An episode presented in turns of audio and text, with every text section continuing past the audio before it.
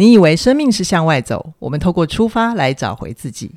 起点就是终点，欢迎来到凯旋而归。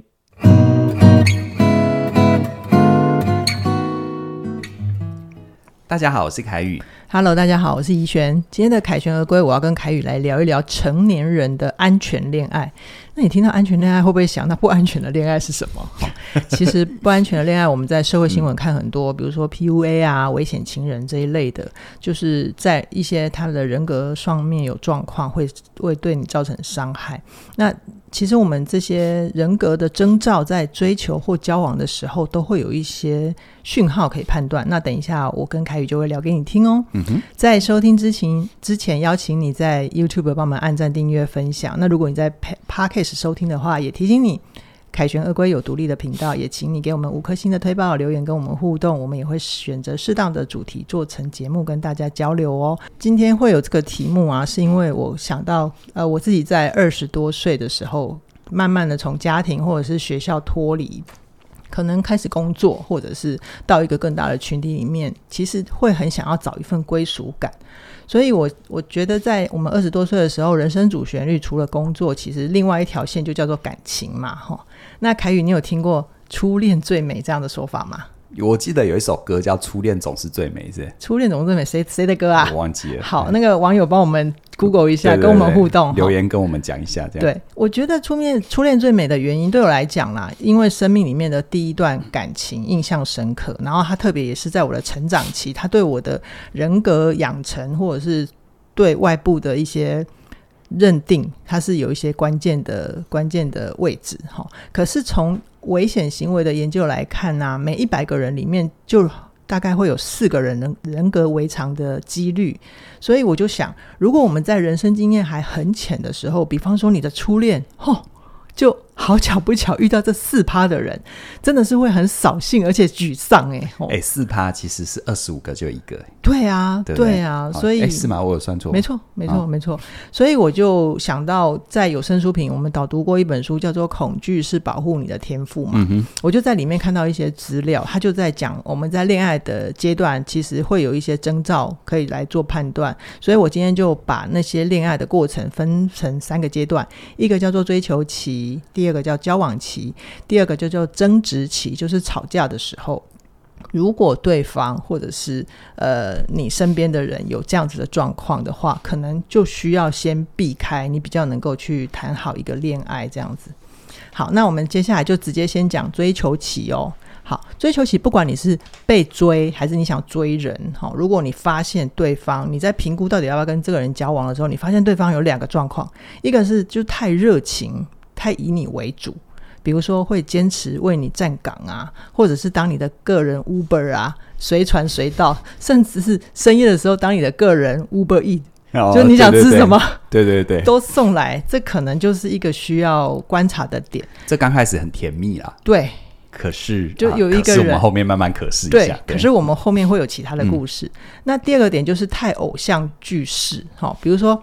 可能有些朋友想要做一个完美的约会，嗯、哦，去哪里玩，然后我们去哪里吃饭，嗯、最后一个 ending 做收，然后最好在那个山顶上，嗯、或者是在某一个浪漫的小屋里面，有可以呃牵牵小手、亲亲嘴，嗯、就是完美。嗯、就是他每一次的出场都要把你变成一个公主或者是王子，嗯。嗯、所以我就在想，为什么书里面会提醒这两点呢？凯宇，你的观察是什么？我补充一下，好，你刚刚说那个偶像剧式的那个状况有没有？对。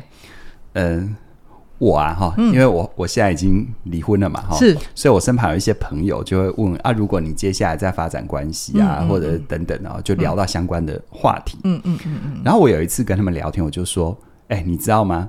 那个我距离上一次真正那种约会啊，就是暧昧，那已经真的超久的时间了嘛，对不对？就二十年前嘛。对，然后。他们就追问：“那你现在会怎么安排你的约会？”哦，有趣！哎，这个本没写嘛，我就刚才突然想到，你讲，你讲，你讲，我想听。然后我想了一会哦，嗯，因为因为我想以我现在的历练啊啊，生活这个大言不惭一点啊，应该财力啊各方面是有一定的程度嘛，是。所以如果花点钱啊，设计一下一个精。完整的约会，完美约会，完美约会不是问题啊，应该问题不大，对不对？哈、嗯，嗯嗯、唯一的问题就我这个人假设二百五嘛，哈，然后 可是呃，应该也还好啦。哈，大家听我的节目，你不要这样子自惭形秽，好不好？对，但其实我必须讲哦，当他们问我，我仔细想了之后，嗯、我我后来我就跟他们说，我说我现在。如果对于一个有喜欢的对象，嗯，我反而不会那么刻意去安排一个真正的完美约会。哦，我知道完美是什么，可是我会在里面好留一些坑洞。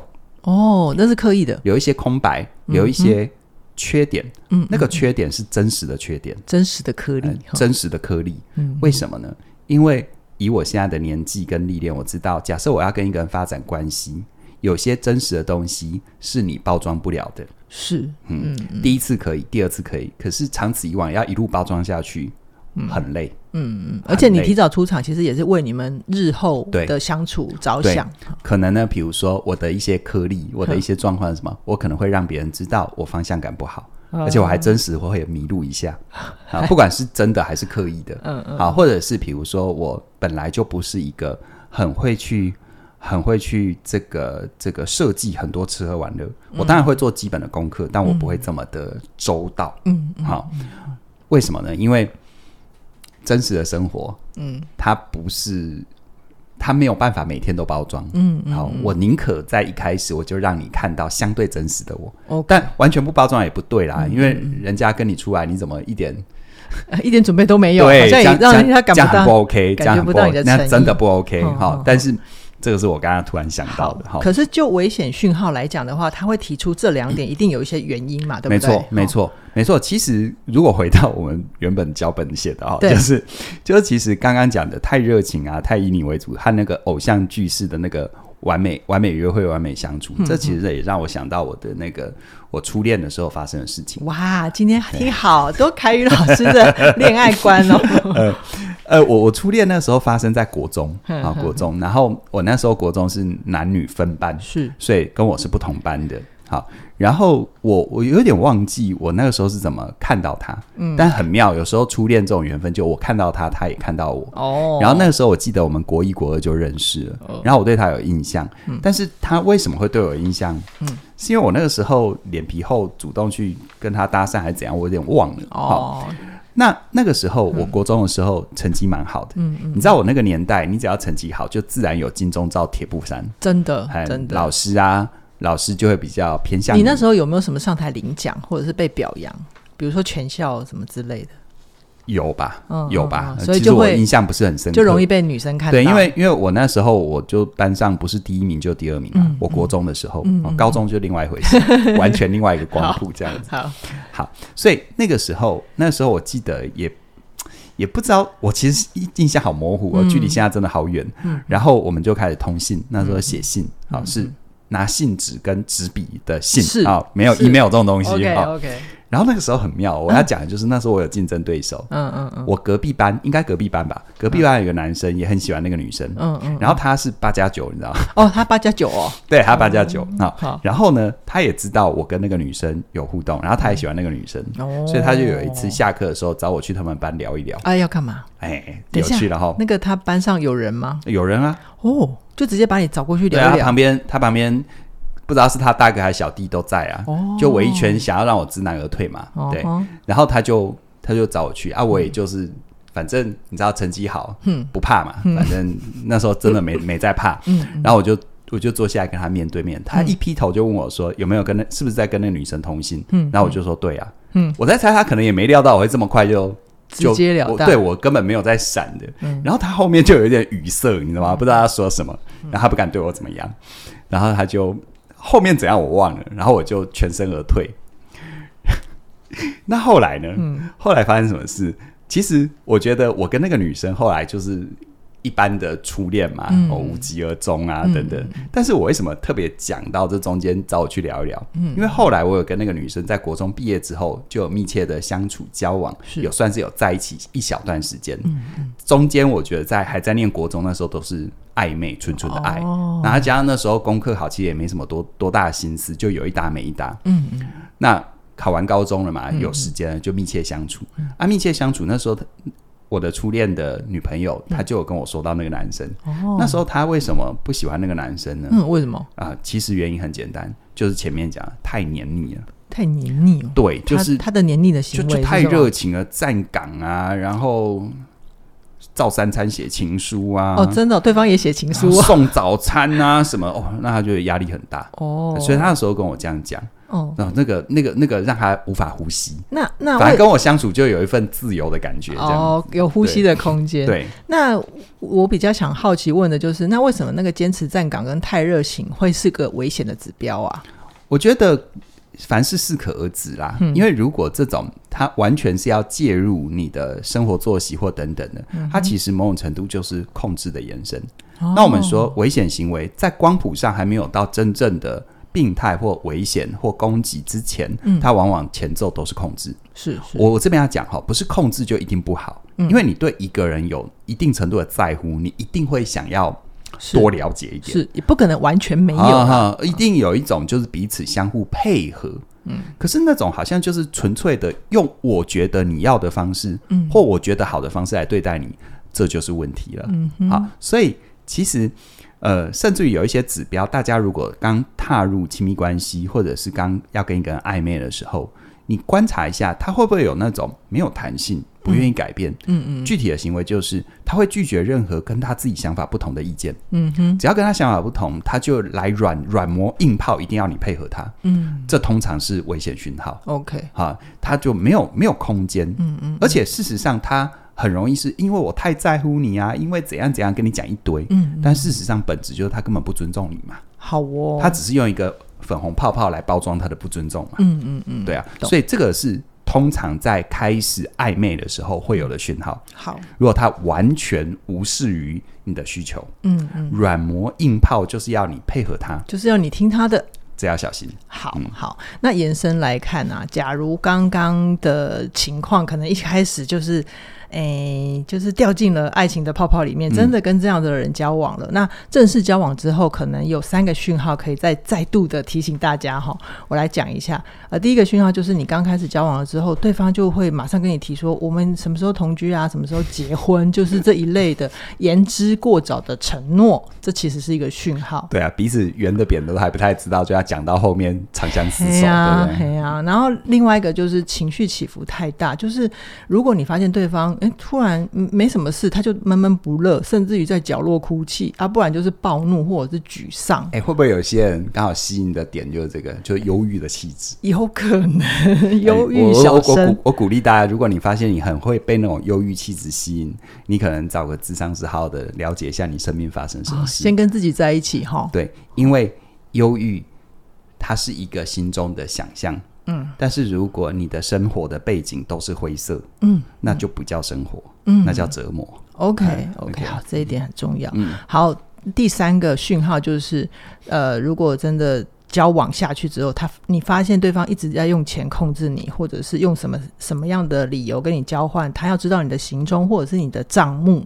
就是一个很重要的讯号，就是他绝对不容许你拒绝的时候。我在那边补充一下，所以用钱控制你，很多人想哦，他要不断的用钱控制我，要给我钱，好啊，好啊。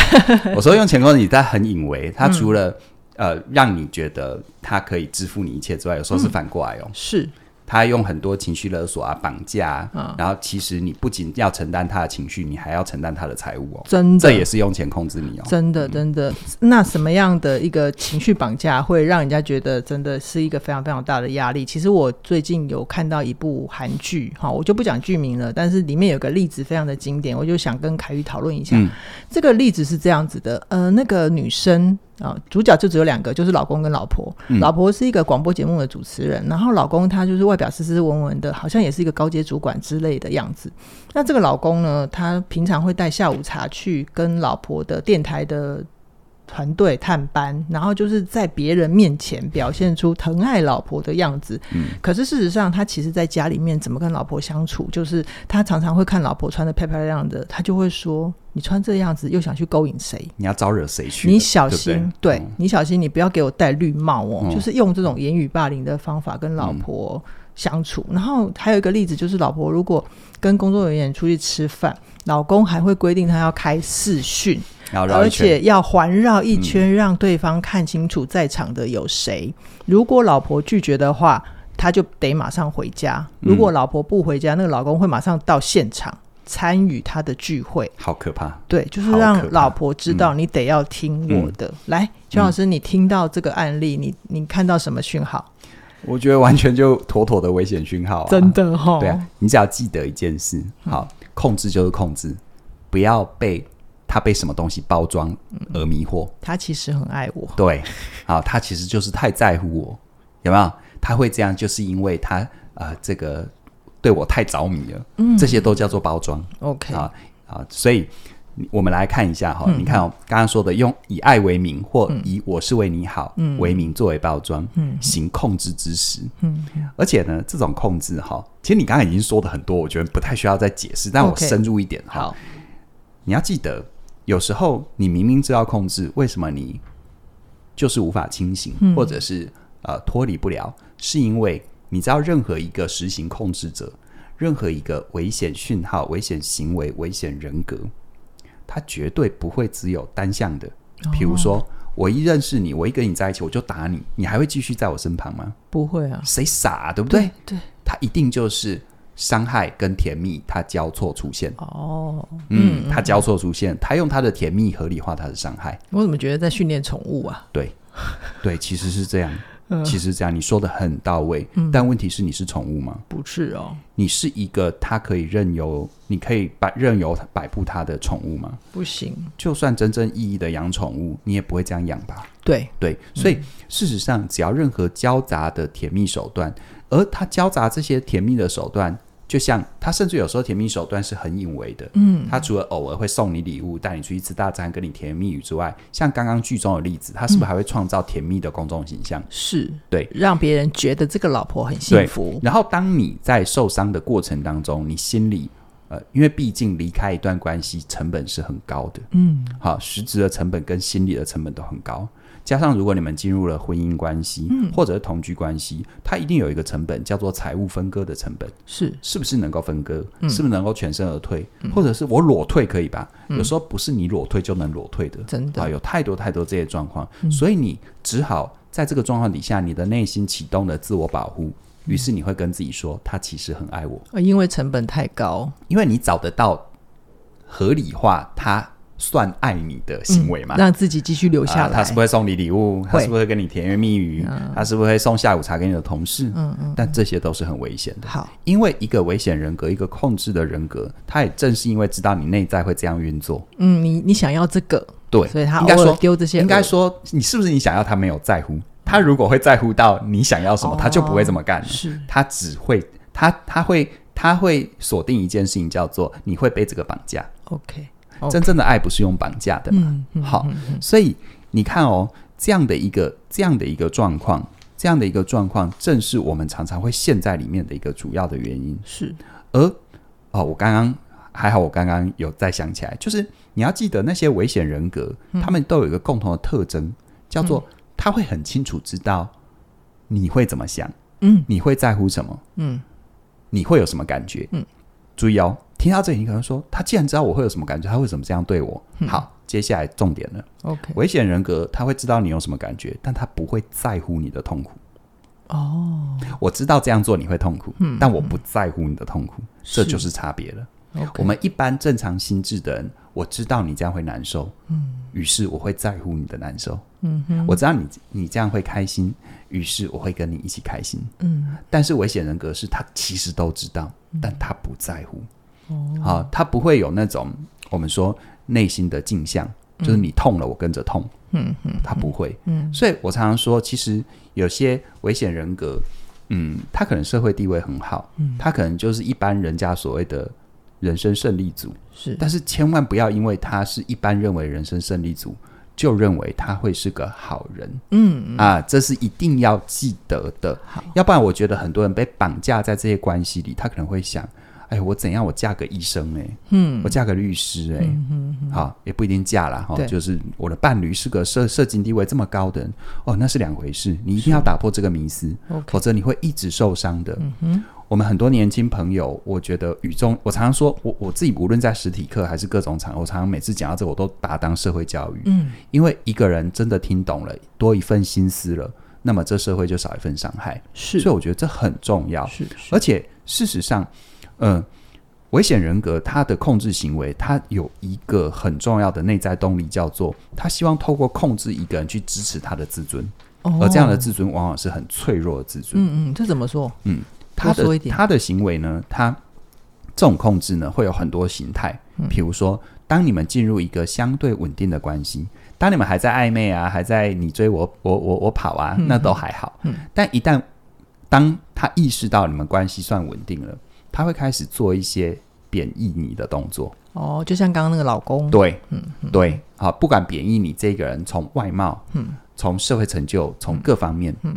他等于透过贬义让你去创，这跟很多我们说，呃，你如果有接触一些 PUA，嗯啊，很多那种把妹那种，我觉得很讨厌啦。哦、他会透过贬义异性，嗯，来争取对方的注意，嗯嗯，有没有？一开头就不管是陌生的聊天室，嗯、你这臭婊子，以为你以为你怎样，我就会怎么样。嗯嗯我觉得那个是很可怕的，真的很不 OK，那是很可怕的，嗯嗯嗯、很可怕的。嗯、所以你会发现，如果一个人他刚开始给你的甜蜜，而后面当你们关系稳定，他开始去贬义你的人格，贬义你的家庭，贬义你的工作，嗯、或者讲一些似是而非的酸话，嗯、有没有？啊，天线先竖起来。对，啊，不要以为你是知名主持人，你在家里就可以对我颐指气使。嗯，哎，拜托，你只是叫他洗碗而已，他讲这种话。那绝对有问题，那绝对有问题，真的。好，然后，然后，事实上，你可能也会有另外的想法是，呃，那我还遇过有一些，就是他除了对内的控制之外，他对外啊，你你说他真的很在乎吗？他真的非你不可吗？也不一定哦，他可能在外面还是照样风流哦。OK，因为这样的一个人，但不一定每个典型都是这样，但我也遇过有这样，因为他在外面风流。然后他又控制你，他又贬义你，让你离开不了。嗯，这意味着什么？他可以不断不断的自我洗脑。你看我都有办法。哦，我里面我不管对你怎样，我家里永远有一个，我外面还可以到处拈花惹草。是是是。好，所以这些如果你不小心掉入了你这种这样的关系，你遇到你的伴侣有这些典型，嗯，你要记得。要开始一步一步的学会保护自己，嗯，然后做一些必要的对应，嗯，要是继续留在关系里面，其实是在支撑他那个那个优越感，对不对？但我觉得我们讲这个要小心啦，嗯，因为他离开是一个要很细腻的过程哦。好，嗯，这样的也就像你感受一下，你如果坐在一台。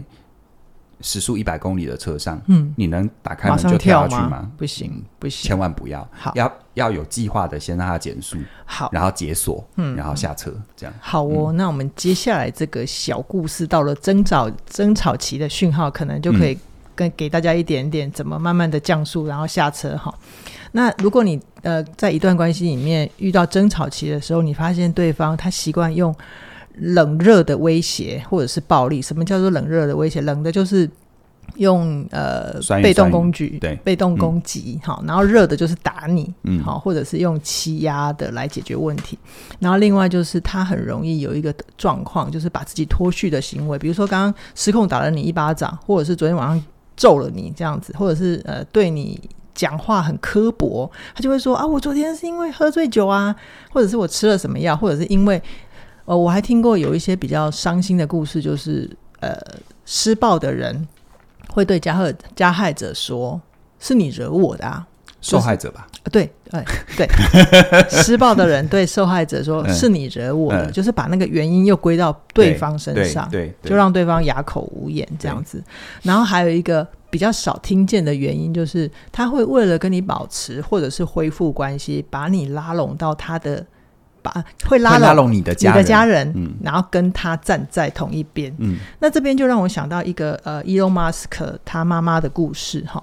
那呃，我们都知道特斯拉的创办人伊隆马斯克他现在非常的成功嘛，哈，但他其实有一个还蛮坎坷的家庭身世，那是因为他的妈妈啊梅伊女士。妈，呃，他妈妈在十六岁的时候啊，我我补充一下，他妈妈十六岁的时候是一九六四年的那个年代哈。那那时候妈妈一一遇到那个伊隆马斯克的爸爸的时候，其实他爸爸就不太专情，一直在分分合合。但是当时的梅伊女士她没有发现对方有情绪的问题，一直到了大三，发现这个男朋友真的太过分了，他出轨，才跟他伤心欲绝的分手这样子。可是呢，过了一年之后，梅伊她从大学毕业，她就去外地工作，好像是到一个不同的国家。可是没想到这个男人呢、他就直接到那个国家出现，还找到梅伊上班的公司，然后他就拿了钻戒要去跟他求婚。但当年呢、啊，梅伊她当时是拒绝的。可是这个男人不死心，他又回到他们原本的国家去找梅伊的爸爸妈妈，而且谎称梅姨已经接受他的求婚。然后好巧不巧，当时啊，梅姨他们家里面有一个双胞胎的姐姐在，呃，要准备举办婚礼，可是搞不清楚状况的爸爸就打了一个电报，因为那个年代其实呃长途电话很贵，那个爸爸就直接跟梅姨说：“那你其实可以直接回来跟姐姐一起办婚礼，这样很好啊，什么之类的。”然后。呃，矛盾的就是梅姨在收到这个电报的时候，因为她跟爸爸妈妈在不在同一个城市，也没办法马上很快的联络，哈、这是她的外部因素。那她内部因素其实是因为她刚毕业离开家里面，独自一个人在国外，然后再加上她那时候身材肥胖，对自己也不太有自信，就是内外的很多事情在困扰着她。她觉得可能她这辈子不会有人要娶她了。所以他就说服自己，这个男人或许真的会爱他，会对他好，所以他就按照他爸爸电报上说的，把工作辞了，打包好行李，然后回家准备婚礼这样子。但是没想到的是，呃，梅姨一进去婚姻之后呢，她的丈夫在蜜月蜜月期就开始打梅姨，然后梅姨就简直吓坏了，她好几次都好难过又好痛的想要告诉家人，可是因为。当时是他自己放弃了自己的权利，他也没有把真相去跟家人讲，好，就是有一份难堪，他没有办法去说出那个，没有办法跟家人开口说他的困难。然后麻烦的是，梅姨接着又怀孕了，而且她在三年里面就直接连生了三个孩子。她虽然同时有身为母亲的喜悦，可是她也在婚姻里面越陷越深。那其中有一个案例，就是她在生马斯克的时候啊，其实她已经。发生那个子宫开始紧缩，就是要生小孩的前面的征兆了。但是她的丈夫还要，就是那个家暴男还要她继续做家事、煮饭，甚至于梅姨已经呃痛到她只能放慢呃干活的速度。然后这个老公，这个男人还骂她是懒惰、软弱、没有用，哦，是不是很过分？好，然后一直到她的子宫收缩，只隔了五分钟就会痛一次。她老公才终于把她送到医院去，可是很过分的是，老公也没有帮她付止痛药的钱。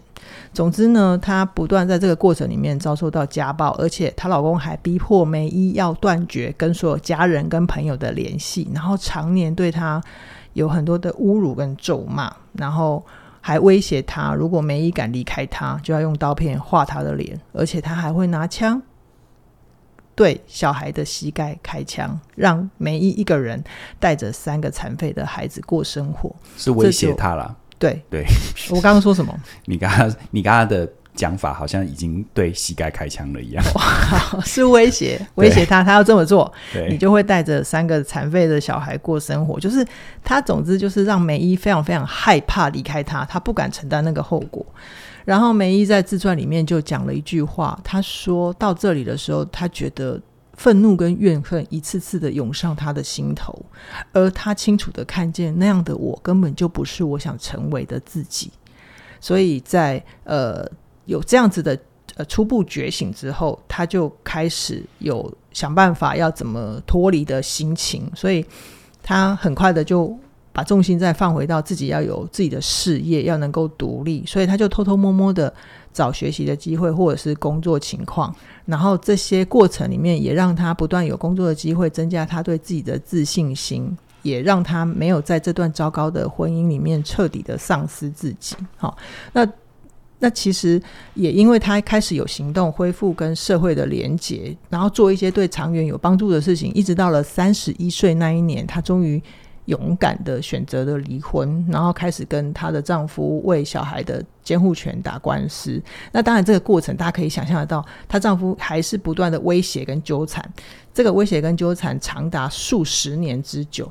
虽然梅伊最后拿到三个孩子的监护权，但是在那个过程里的时候，他就只有一句话不断的支撑到支撑自己，就叫做这个是黎明之前不得不面对的黑暗。嗯，好，凯宇老师，面对这种行为的人，需要的提醒是什么？对，其实马斯克的母亲梅姨哦，如果你大概有翻他的自传的话，你会发现这个过程其实让梅姨成为一个独立、坚强而且完整的女人。嗯、是，但是呃，我我要我要这么说，如果你不幸现在正在这个关系里的时候，哈，呃，你一定要有一个心理准备。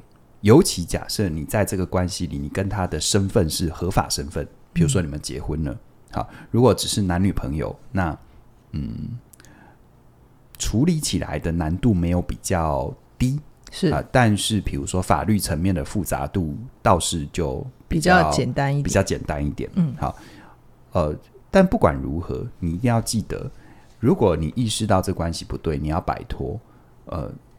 他没有办法有简单问题简单回答的这种逻辑，OK，呃，他也没有标准的 SOP，第一步什么，第二步什么，第三步什么。嗯，简单的说，他没办法套公式，可是他有一些共同的原则跟方向。好啊，呃，比如说像你会发现，第一个梅伊对梅伊的这个例子来说的话，他一定是要先对问题有所觉察。嗯嗯嗯，你一定要先有 sense 到这 unable 嗯，好，这这是不对的。嗯，OK，所以如果你发现你的伴侣一直控制啊，一直在实行控制，一直呃，尤其我们刚刚前面讲到的很多东西，都已经让你发现，哎，好像是这样。嗯，那你一定要先觉察，要先去觉察，要先去判断，他到底是不是呃，是不是如同我们认为那种人格违常的人。嗯，好。那当你有觉察之后，你接下来行动，你一定要逐步、逐步、逐步。缓慢没关系，但要持续的去重新建立起你跟这个社会的连接。是因为通常你进入危险关系，事实上你的伴侣他几乎我可以确定的就是，他几乎一定会慢慢的让你从你的人际圈、社交圈、社会脉络里剥离出来，形成你的人际孤立。对对对对，好，所以你一定要重新恢复连接。重新恢复连接，除了主动的联系之外，主动去学习一些东西。好，嗯，这个是必要的。嗯，可是你在这过程当中，你的伴侣一定会故技重施、故态复萌，不断不断的阻挠。嗯，那这时候记得缓慢但且坚定的、持续的去重新建立起连接，这是重要的。嗯，因为常常有时候我遇到很多案例，你重新建立起跟社会的连接之后，你反而可以判断的出来，慢慢的判断出来，你的伴侣是真老虎还是纸老虎。嗯，我遇过有一些，就是她心里的恐惧太大，她觉得我只要一怎样，我的丈夫就一定怎样。嗯，但是你慢慢的这个过程当中，你会发现，呃，有一些人是什么？啊？你出去我就死给你看，嗯。啊啊，喊一次。就是扬言呐，啊，喊一次啊，没没动作，喊两次，喊两次。没动作，喊第三次啊，稍微轻轻的可能拿拿拿个那个拿个那个拿拿拿着一些。东西呃，做事智商呃，做事做事。其实你大概你大概慢慢的，我遇到很多例子，就是哦，你可以判断出来他是真老虎还是纸老虎。但如果是真老虎的话，他的行为是攻击呢，还是谩骂呢？等等的这些，我说他没有公式，他没有 SOP，但是他可以帮助你判断。你怎么去规划自己，逐步让这这台狂飙的车子减速的过程？嗯，好，所以，但是我也希望你，如果过程当中允许允许的话，寻找一些外部的资源。这外部的资源，你不一定要冲动的去，可能这个法律机构去申请保护令，不一定，嗯、好，不一定。而且有时候这个动作有可能在不适当的时机底下，会激怒对方，让对方做出非常不理性的行为。是，好，是，可是。比如说，寻求智商心理师，嗯，寻求社工师等等的一个帮忙是可以的，嗯，好，所以我觉得这方面是要先跟大家说，因为怡璇，你刚才开头有说要给大家一些怎么跳脱出来，是，但我后来发现我们的本其实我们只是让大家辨识嘛，呃，是，但既然已经说了，没关系，我就在我的经验范围给大家一些建议。好，而回到 Mask，我觉得的妈妈的这个案例里面有几个东西啦，就是你如果还在判断。你的伴侣是不是真的有这个状况？嗯，有几个哈。第一个，在那个马斯克母亲的故事里面，他有说：“呃，她当年觉得不会有人想要娶她，然后就说服自己这个男人真的会会爱她，对她好。嗯嗯、在那个状况底下，哈，因为我发现有很多时候我们在面对爱情，或者当我们太过孤单寂寞的时候，嗯、我们心中常常会有一种搞不好他真的爱我呢，因为很难得啊，嗯、好不容易才爱上一个，对方也爱我。嗯，哎、嗯呃，不是。好不容易爱上一个对方爱，在这个故事里、哦哦，在这个故事里面有吗？对方只是想控制你，不是在这个故事里。如果回到那个当下的现场，嗯，嗯对不对？嗯，他是不是已经分手了？然后莫名其妙又回来？哦，对对对对对，所以构成他，我只能说搞不好他爱我，嗯，但是我能说搞不好我也爱他吗？不能，其实是不能的哦，哈，对，不能。好，谢谢你帮我理清清楚。其实我也在做示范啦，嗯，有很多时候要帮助自己面对现实，最好的方法。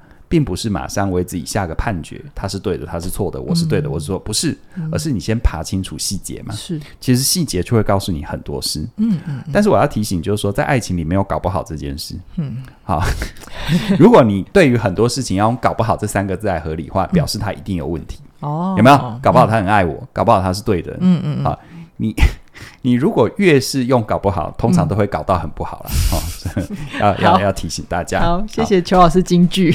然后再来呢，然后再来呢，就是你要特别留意对方在你们交往、在争吵的过程，争吵是会有的。你跟谁在一起都会争吵，对。但是他有没有透过争吵来有意无意的，或者是用各种方式来让你造成人际孤立？社会鼓励，嗯，比如说他争吵的过程当中，他会说：“如果你没有我，你就惨了，嗯。啊，你如果你没有我，你看你谁还会要你？嗯，这种就是危险讯号，嗯嗯，啊，这种就会危险讯号。而且在你们交往或者是在你们关系发展的过程当中，凡是有不合理之处，必有原因，嗯，比如说他，比如说当你们关系确立，他总是夜不归营，他总是不报备行程，嗯嗯嗯嗯。有没有？是他总是把？这种叫不合理。是对。好，我没有说要他报备，然后要去控制他，只能怎样？嗯。但是彼此有这个确立的关系，让彼此安心，是不是合理的？是基本的，是不是基本的？是是。你只要记得，凡不合理必有原因。OK。而那原因通常通常啊，如果你真的愿意面对，嗯，你通常就不会真的到你无法跳脱出来的时候就被陷在里面。哦。你看，在这个梅姨的故事里面，有没有？这个男的突然回头，这个家暴男突然回头，嗯，其实就很诡异呀。他绝对不是因为很爱你，有没有可能回到这个家暴男他的主观视角？嗯，那时候他的生命遇到一些状况，嗯，他急需需要控制得了一个人，让他自己好过一点。有可能，对啊，这个我们永远无法复盘嘛，因为家暴男现在没有他的故事，没有他的材料，嗯，但反过来说哈，你永远记得。存在即合理，嗯，但凡不合理必有必有原因。好，对，好，好，你回到家暴男的逻辑来说，他回头找梅姨，一定有家暴男主观视角的，是。的合理，嗯。但是回到你的视角，你先前你说跑到哪里去了？嗯，根本就是像个屁一样放走了，结果你又突然回来，嗯，然后跟我求婚，而且又太热情的主动去找上梅姨的家人。对，凡不合理必有原因。好，好，你只要遇到生命当中，无论是在感情、创业等等，遇到那种不合理，什么，比如保证获利，这就不合理啊。嗯、是你跟我讲保证获利，如果天底下有这种事，你就不会听到雷曼兄弟会倒啦。嗯，雷曼兄弟大成那样，对，怎么会倒？对，对啊，天底下没有这种事，他部位那么大，他怎么可能？如果真有保证获利这种事，他怎么可能倒呢？嗯嗯，对啊。好哦，嗯、我想其实恋爱还是美好的。那我们今天做这一集啊，是想要提醒大家，怎么样可以去避开一些有雷的恋爱。好，那我想要呃，在最后跟大家分享两个重点，一个就是可能我们年纪轻的时候都会有一些人格还不稳定，因为都还在长嘛，还在大。哎，我记得有一个数据是说，我们人的前额叶是要到二十五岁才会完全发展完整。对，要那个心智发展、大脑的发育，嗯、大概成年期的前期，大概二十五岁左右，前额叶才会完整发育好。嗯，对啊，所以无论你是因为原生家庭的影响，或者是什么环境造成你的一些偏差，只要懂得觉察、调整、愿意成长。都是可以改变的。嗯，那如果你是在可能比较倒霉的遇到这种危险人格的人呢，我也需要提醒你，其实你自己看得出来，你知道辨识，这就已经很棒了。但是千万不要想，不要在自己能力还有限，或者是还年纪小的时候就想要去纠正或者是拯救对方，有时候这反而会让你自己搅进去。好，你应该做的是先跟对方呃安全的、慢慢的拉开距离，先跟先保护好自己，这才会有后面更美好的爱情啦。吼，那呃，关于这一点呢、啊，更美好的爱情讲太远了，更美好的爱情 先先就先先离开了，好，先离开，先离开。要不要爱情或下一段怎样，那是下一段的事情。是是，那我觉得这一集聊到这边呢、啊。特别是最后梅姨的故事，就会让我想到嘉颖老师的课程《好好在一起》里面，他有一句话叫做：“如果你不懂得爱自己，跟谁在一起都是流浪。”好，那嘉颖老师在这个课程里面，他有一个很棒的干货，叫做呃，他会提供五个让你跟自己保持好关系的小锦囊，那可以陪伴你跟自己对话，让你拥有健康的自尊，同时又可以活得自爱又有自信。对，我在那边补充一下哦，很多人常常会。常态性的陷入有问题的关系，常态的有没有？嗯、那我觉得有一个很重要的原因在于，我发现他们的内在的信念都有共同性，叫做他希望有一个人爱他，让他生命可以变得完整。嗯，注意这句话哦，他希望有一个人爱他，让他生命变完整，他把力量交出去。是好，他不是先让自己变完整，他不是先好好的爱自己，然后迎接好的缘分进来。那是完全不同的逻辑，真的。所以为什么我每次读到不懂得爱自己，跟谁在一起都是流浪，我、嗯、我真的很有感。嗯，因为我们太需要有一种我自己呃存在的感觉，于是我们需要透过他证。但也正因为我们没有先处理好自己，嗯、我们需要他证都会吸引到很有问题的，嗯嗯，很有问题的，很。开头都很浓烈，嗯，然后都刻骨铭心，嗯。如果你的感情常态性的刻骨刻骨铭心，嗯，而且是频率高的发生，嗯，那那那个不是爱，那个不是爱，那个是情绪之间的相互绑架。OK，好，就像有一些人太痛苦，他只好透过自伤来让他感觉自己肉体的存在。OK，哦，那个是在如果你一直是这样，你等于是在情绪上的自伤，让自己感受到。感受的存在，OK，那个是真的会很辛苦的哦。好哦，嗯、好哦，所以希望大家能够透过好好在一起的这一门课，能够把自己接回来。嗯，啊，嗯嗯，这个是这个是很重要的。嗯、好的，那这一门课程呢，在九月十四号之前只要二八一七，那过了九月十十四号之后，我们就会调涨喽。所以你一定要把握现在听到呃节目的机会，马上加入课程，就可以帮助你找回亲密，享受独立，在关系里自由。那我们今天就先跟大家聊到这边，期待下星期空中再会喽，拜拜。拜拜。